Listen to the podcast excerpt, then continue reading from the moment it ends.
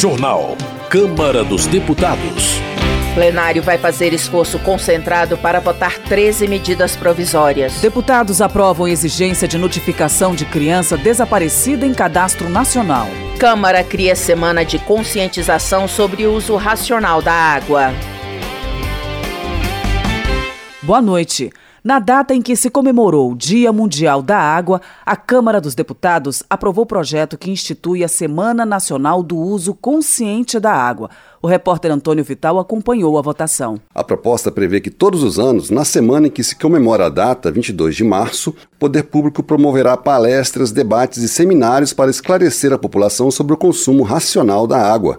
O projeto, apresentado pelo deputado Luciano Dulce, do PSB de Paraná, já tinha sido aprovado pela Câmara e depois foi alterado pelo Senado. Uma das alterações estabelece que deverá ser dada atenção especial ao estímulo e divulgação de políticas públicas que busquem promover o uso racional da água. A outra exclui artigo do texto original que determinava que a semana seria incluída no calendário escolar das escolas públicas e privadas. As duas mudanças foram aprovadas pela Comissão de Meio Ambiente e mantidas pelo relator da proposta em plenário, deputado Bandeira de Melo, do PSB do Rio de Janeiro. A comissão considerou a inclusão da semana no calendário escolar dispensável, porque o currículo já prevê a educação para a gestão de recursos hídricos em todos os níveis do ensino básico. O plenário aprovou de maneira simbólica o parecer do relator, com as mudanças do Senado. Para a Bandeira de Melo, uma semana dedicada ao tema é importante porque o Brasil já está passando por uma crise hídrica. É medida relevantíssima diante dos alertas de que o Brasil já se encontra em situação de crise hídrica. Entre março e maio de 2021, registrou-se no Centro-Sul, região mais populosa do país, uma redução de 267 quilômetros cúbicos no volume total de água existente em rios, lagos, solo e aquíferos em relação à média dos últimos 20 anos. O tema ganhou unanimidade no plenário. O deputado Davi Soares, do União de São Paulo, disse que a conscientização sobre o assunto deve envolver políticas públicas de proteção das matas ciliares e outras, como investimentos em usinas de dessalinização da água do mar e até o tratamento de esgotos e chorume de aterros sanitários. A semana de conscientização da água nos leva à reflexão de problemas que já enfrentamos há muito tempo, muito embora o regime de águas, de chuvas, e acontece principalmente no Sudeste, nos dá um conforto em que a situação está equalizada, é longe de ser verdade. Primeiro, a questão das destruições das matas ciliares, principalmente na Grande São Paulo. É preciso economizar água, é preciso reciclar água, é preciso tratar até a água do chorume, que é possível ser tratada. O Dia Mundial da Água foi criado na ECO 92, a conferência da ONU sobre meio ambiente realizada no Rio de Janeiro há 30 anos. Como já foi aprovado pela Câmara e pelo Senado, o projeto que institui a Semana Nacional do Uso Consciente da Água seguiu para sanção presidencial e pode virar lei. Da Rádio Câmara de Brasília, Antônio Vital. Justiça. O plenário da Câmara também aprovou o projeto que prevê decisão favorável ao réu quando houver empate nos julgamentos em casos de matéria penal ou do Código de Processo Penal, quando se tratar de recursos ou do cumprimento da pena. A reportagem é de Antônio Vital. A proposta também garante a concessão de habeas corpus de ofício pelo juiz ou tribunal, ou seja, mesmo que o juiz ou o tribunal não tenham sido provocados pelas partes. Este habeas corpus, de acordo com a proposta, poderá ser concedido quando o juiz ou o tribunal verificarem no curso de qualquer processo judicial que alguém sofre ameaças de violência ou de prisão.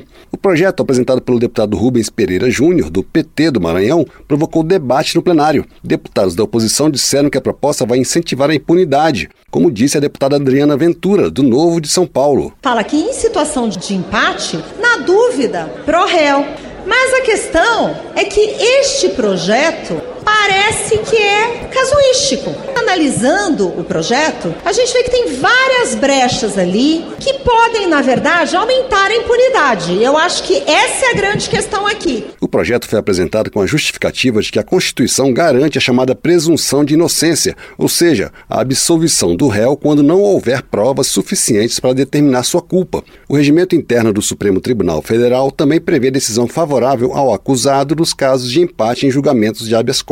Para Rubens Pereira Júnior, autor da proposta, se o princípio vale para habeas corpus, vale também para processos penais e processuais penais. Em caso de empate, o que acontece? sendo recurso de habeas corpus. O próprio regimento interno do Supremo Tribunal Federal já responde. Diz em caso de empate, deixe a decisão mais favorável ao réu. Inspirado em que esse dispositivo? Na Constituição Federal, que elegeu a presunção de inocência como um dos nossos princípios mais importantes da nossa Carta Democrática.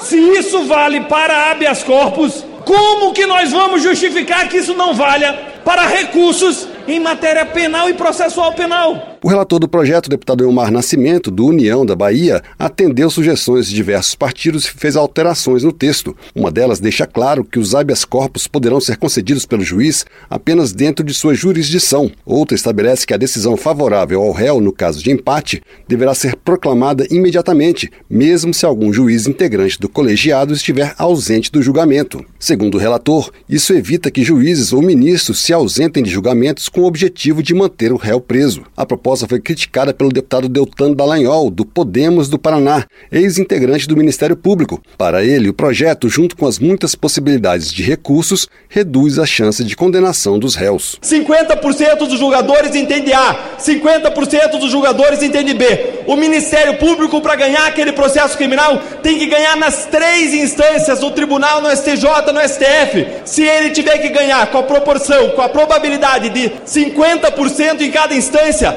a chance do Ministério Público ganhar em um processo em que tem uma questão controvertida é de 1 dividido por 8, de 12%. Se houver duas questões controvertidas num processo criminal, a chance do Ministério Público ganhar cai para 1,5%. O relator Elmar Nascimento disse que a proposta garante o princípio constitucional de que todos são inocentes até que se prove o contrário. Nós sabemos a opinião do Ministério Público, a pretensão punitiva de considerar todos culpados de querer colocar todos sob a mesma régua. Mas infelizmente não é essa o espírito do nosso legislador de 1988, que é ao contrário. Se o Estado não tem condição de demonstrar a culpabilidade e se mostra numa votação por empate, de dois a dois em qualquer uma das turmas do Supremo Tribunal Federal ou do Superior Tribunal de Justiça, é claro que o indivíduo deve ser solto. O projeto que facilita a concessão de habeas corpus e prevê decisão favorável ao réu quando houver empate dos julgamentos seguiu para análise do Senado. Da Rádio Câmara de Brasília, Antônio Vital. Política. Cristo Nieto, do PL do Rio de Janeiro, ressalta a importância da imunidade parlamentar para o exercício da atividade legislativa. Ela observa que é a imunidade que garante a liberdade de manifestação sem risco de processo judicial ou disciplinar por causa de opiniões ou votos proferidos em plenário. Cristo Nieto cita trecho de um livro de Alexandre de Moraes em que o ministro do Supremo Tribunal Federal defende a imunidade parlamentar. Ela reitera que ataques e ameaças às prerrogativas dos deputados ferem o direito constitucional à livre manifestação na tribuna do parlamento. Na avaliação de Flávio Nogueira, do PT do Piauí, a alegação de que o presidente Lula quer transformar os militares em cidadãos de segunda classe é infundada. O parlamentar salienta que os militares possuem uma carreira de destaque que já conta com muitos privilégios. Flávio Nogueira também entende que os militares não devem ocupar cargos políticos, argumentando que a formação militar deve estar totalmente voltada para o exercício da carreira. Segundo o deputado, a história já mostrou que a relação entre o militarismo e o poder civil produziu resultados negativos para o país. Segurança Pública. Coronel Ulisses, do União do Acre, propõe a flexibilização de portaria do Ministério da Justiça para otimizar o uso do Fundo Nacional de Segurança Pública, de acordo com o parlamentar, 2 bilhões e meio de reais estão contingenciados e sem os recursos, os estados enfrentam dificuldades para investir na segurança. Coronel Ulisses sugere ainda que os recursos destinados à valorização dos profissionais de segurança possam ser empregados para pagar verbas indenizatórias a policiais que apresentem produtividade e contribuam com a redução da criminalidade. Alfredo Gaspar, do União de Alagoas, defende projeto de sua autoria cujo objetivo é fazer com que assassinos de agentes de segurança pública, autoridades ou familiares cumpram pelo menos 80% de suas penas em regime fechado, antes de adquirir direito ao regime de progressão. Alfredo Gaspar também cobra do Estado brasileiro uma reação contra o crime organizado. Ele pede a adoção de leis mais rígidas para impedir que chefes do tráfico de drogas, como Marcola e Fernandinho Beiramar, continuem dominando o país. Direitos Humanos. Os deputados aprovaram um projeto que obriga a investigação imediata de desaparecimento de crianças a partir de dados de todos os cadastros existentes. O texto seguiu para a sanção presidencial, como informa o repórter Antônio Vital. O Brasil tem quase 85 mil pessoas desaparecidas. São quase 200 casos todos os dias e aproximadamente um terço são de crianças e adolescentes, de acordo com o Anuário Brasileiro de Segurança Pública e o Sistema Nacional de Localização e Identificação de Desaparecidos. Uma das dificuldades apontadas para a investigação sobre o paradeiro dessas pessoas é a ausência de um banco de dados unificado sobre os casos, com informações de estados, municípios e do governo federal. Para ajudar a resolver essa questão, deputados e deputadas aprovaram um projeto que determina que a investigação do paradeiro dessas pessoas deve começar assim que os nomes forem incluídos em qualquer um dos cadastros de pessoas desaparecidas. A proposta altera o Estatuto da Criança e do Adolescente para deixar claro que a investigação dos casos será feita a partir da inclusão dos nomes nos cadastros já existentes hoje. O Cadastro Nacional de Pessoas Desaparecidas, criado em 2019 e ainda em fase de implantação, e o Cadastro Nacional de Crianças e Adolescentes Desaparecidos, criado em 2009. O projeto também inclui os cadastros estaduais e municipais na lista. Isso significa que a investigação deve ser feita imediatamente, como já determina a lei, a partir do momento em que o sumiço da pessoa estiver em qualquer um desses cadastros. O projeto foi aprovado de maneira simbólica por unanimidade, o que foi comemorado pelas duas autoras, as deputadas Laura Carneiro, do PSD do Rio de Janeiro, e Maria do Rosário, do PT do Rio Grande do Sul.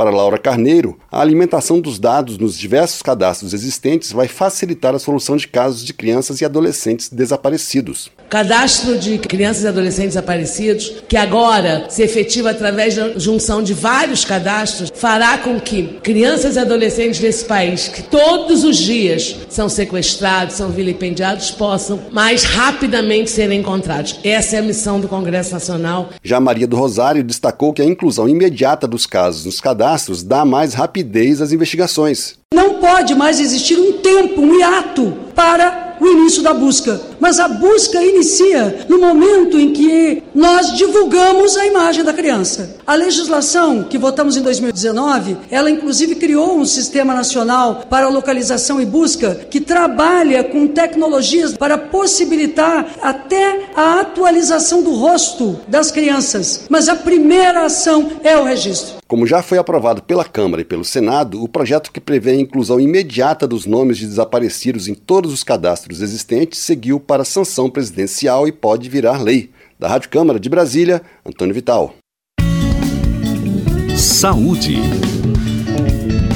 Aguarda sanção presidencial o projeto de Paulo Foleto, do PSB do Espírito Santo, que institui a Semana Nacional de Conscientização sobre a Depressão. Paulo Foleto reforça que a depressão é um problema relevante no Brasil e a Semana de Conscientização pode estimular a criação de políticas públicas para auxiliar a população a buscar acompanhamento especializado. Desenvolvimento Regional. Gilson Daniel do Podemos do Espírito Santo defende a prorrogação da atual lei de licitações, que deixará de valer a partir de abril. O congressista argumenta que os municípios precisam se adaptar às novas regras para evitar um colapso no setor de compras governamentais. Gilson Daniel lembra que a nova lei de licitações revoga as leis do pregão eletrônico e do regime diferenciado de compras. Ele pede o prazo de um ano para garantir que serviços essenciais, como a aquisição de merenda escolar e a contratação de transporte para os estudantes, continuem funcionando de forma adequada. Afonso Rando, PP, informa que a estiagem está afetando 357 municípios do Rio Grande do Sul e prejudicando mais de 6 milhões de gaúchos, especialmente os que vivem na zona rural. Ele propõe a realização de audiência pública para discutir políticas específicas que incluam irrigação e armazenamento de água. Afonso Ram ainda defende outras ações para impulsionar a produção agrícola no Rio Grande do Sul. Segundo o parlamentar, é necessário repactuar as condições do Pronaf e do Plano Safra e prorrogar o financiamento dos agricultores gaúchos. Projeto de Léo Prates, do PDT da Bahia, prevê a concessão de um benefício assistencial para desabrigados e vítimas de desastres naturais, chamado de seguro calamidade. O deputado observa que os mais pobres são os mais afetados por tragédias climáticas. Léo Prates explica que a proposta prevê o pagamento de uma parcela única no valor de R$ 1.200 para pessoas em situação de vulnerabilidade social. Ele acrescenta que o auxílio visa servir de alívio imediato para atender às necessidades mais urgentes de quem muitas vezes perdeu tudo. Transportes. Delegado Palumbo, do MDB, denuncia que os pátios conveniados do Detran e do Departamento de Estradas de Rodagem do Estado de São Paulo cobram taxas abusivas dos cidadãos que têm seus veículos apreendidos. De acordo com o delegado Palumbo, além das taxas excessivas, muitas vezes os cidadãos são humilhados e maltratados na longa e burocrática espera pela liberação dos veículos. Ele chama a situação de absurda e cobra providências dos órgãos competentes. Votação. O plenário da Câmara deve analisar na semana que vem 13 medidas provisórias editadas ainda no governo Bolsonaro. Já as MPs do governo Lula dependem da superação de divergências com o Senado sobre o novo rito de tramitação no Congresso. O repórter Luiz Cláudio Canuto tem mais informações. O plenário da Câmara fará um esforço concentrado na última semana de março para votar 13 medidas provisórias, ainda do governo Bolsonaro, modificadas pelo Senado e que retornaram à Câmara. As votações ocorrerão de segunda à noite até quinta-feira pela manhã. No meio disso, ocorre uma disputa entre as duas casas sobre a tramitação das medidas provisórias. A Constituição prevê a análise por uma comissão mista formada por deputados e senadores, mas o presidente da Câmara, deputado Arthur Lira, afirmou que os líderes da Câmara são quase unânimes em manter as regras estabelecidas durante durante a pandemia, em que todas as medidas começam pela Câmara e não passam por uma comissão mista. A manutenção desse procedimento também é defendida, segundo ele, pelo Poder Executivo, mas encontra resistência entre os senadores. E eu quero aqui deixar claro para quem tiver dúvidas: eu recebi solicitação expressa do governo federal de manutenção do rito atual. Se o governo preferir as comissões mistas, ótimo, paciência, vai arcar com o ônus de negociar as comissões mistas com 24, com 36, com 48 membros e arriscar que as medidas provisórias caiam no plenário da Câmara, no plenário do Senado. As casas são equivalentes. A Câmara, casa iniciadora de projetos de lei, PECs, MPs, projeto de lei complementar, PLNs, tudo que o governo federal manda constitucionalmente inicia-se na Câmara. E o Senado simplesmente é revisora e não quer ser quer ter protagonismo. Apesar de a Constituição prever comissões mistas, desde 2020 um ato conjunto estabeleceu que as medidas provisórias passariam a ser analisadas pelo plenário, primeiro na Câmara, com prazo de 90 dias, e depois no Senado, com prazo de 30 dias. O presidente da Câmara afirma que demonstra ter boa vontade em se reunir futuramente com o presidente do Senado para negociar a mudança das regras das medidas provisórias. O vice-líder do PT na Câmara, Odair Cunha, de Minas Gerais, considerou positivo o resultado da reunião de líderes. Na medida em que ela estabeleceu um esforço concentrado da Câmara dos Deputados para desobstruirmos a pauta em, relativamente a medidas provisórias. Nós temos 13 medidas provisórias que podem ser votadas já aqui pelo plenário da Câmara dos Deputados e o presidente Arthur Lira, em consenso com a maioria do Colégio de Líderes, eu vou dizer com a unanimidade do Colégio de Líderes, deliberamos por esse esforço concentrado que vai votar essas 13 medidas provisórias na próxima semana. Serão analisadas medidas provisórias de 2022. Entre assuntos variados, uma das medidas provisórias trata da redução do PIS/PASEP e COFINS no transporte aéreo. A primeira MP a ser analisada foi a que criou regras especiais para a contratação de pessoal para o censo 2022. A segunda trata de prorrogação de contratos do Ministério da Saúde e a terceira MP a ser analisada é a do salário mínimo de 2023. Da Rádio Câmara de Brasília, Luiz Cláudio Canuto. Termina aqui o jornal Câmara dos Deputados, com trabalhos técnicos de Everson Urani e apresentação de Luciana Vieira e Val Monteiro. Boa noite para você. A Voz do Brasil retorna na segunda-feira. Uma boa noite e um bom fim de semana. Você ouviu A Voz do Brasil. Boa noite.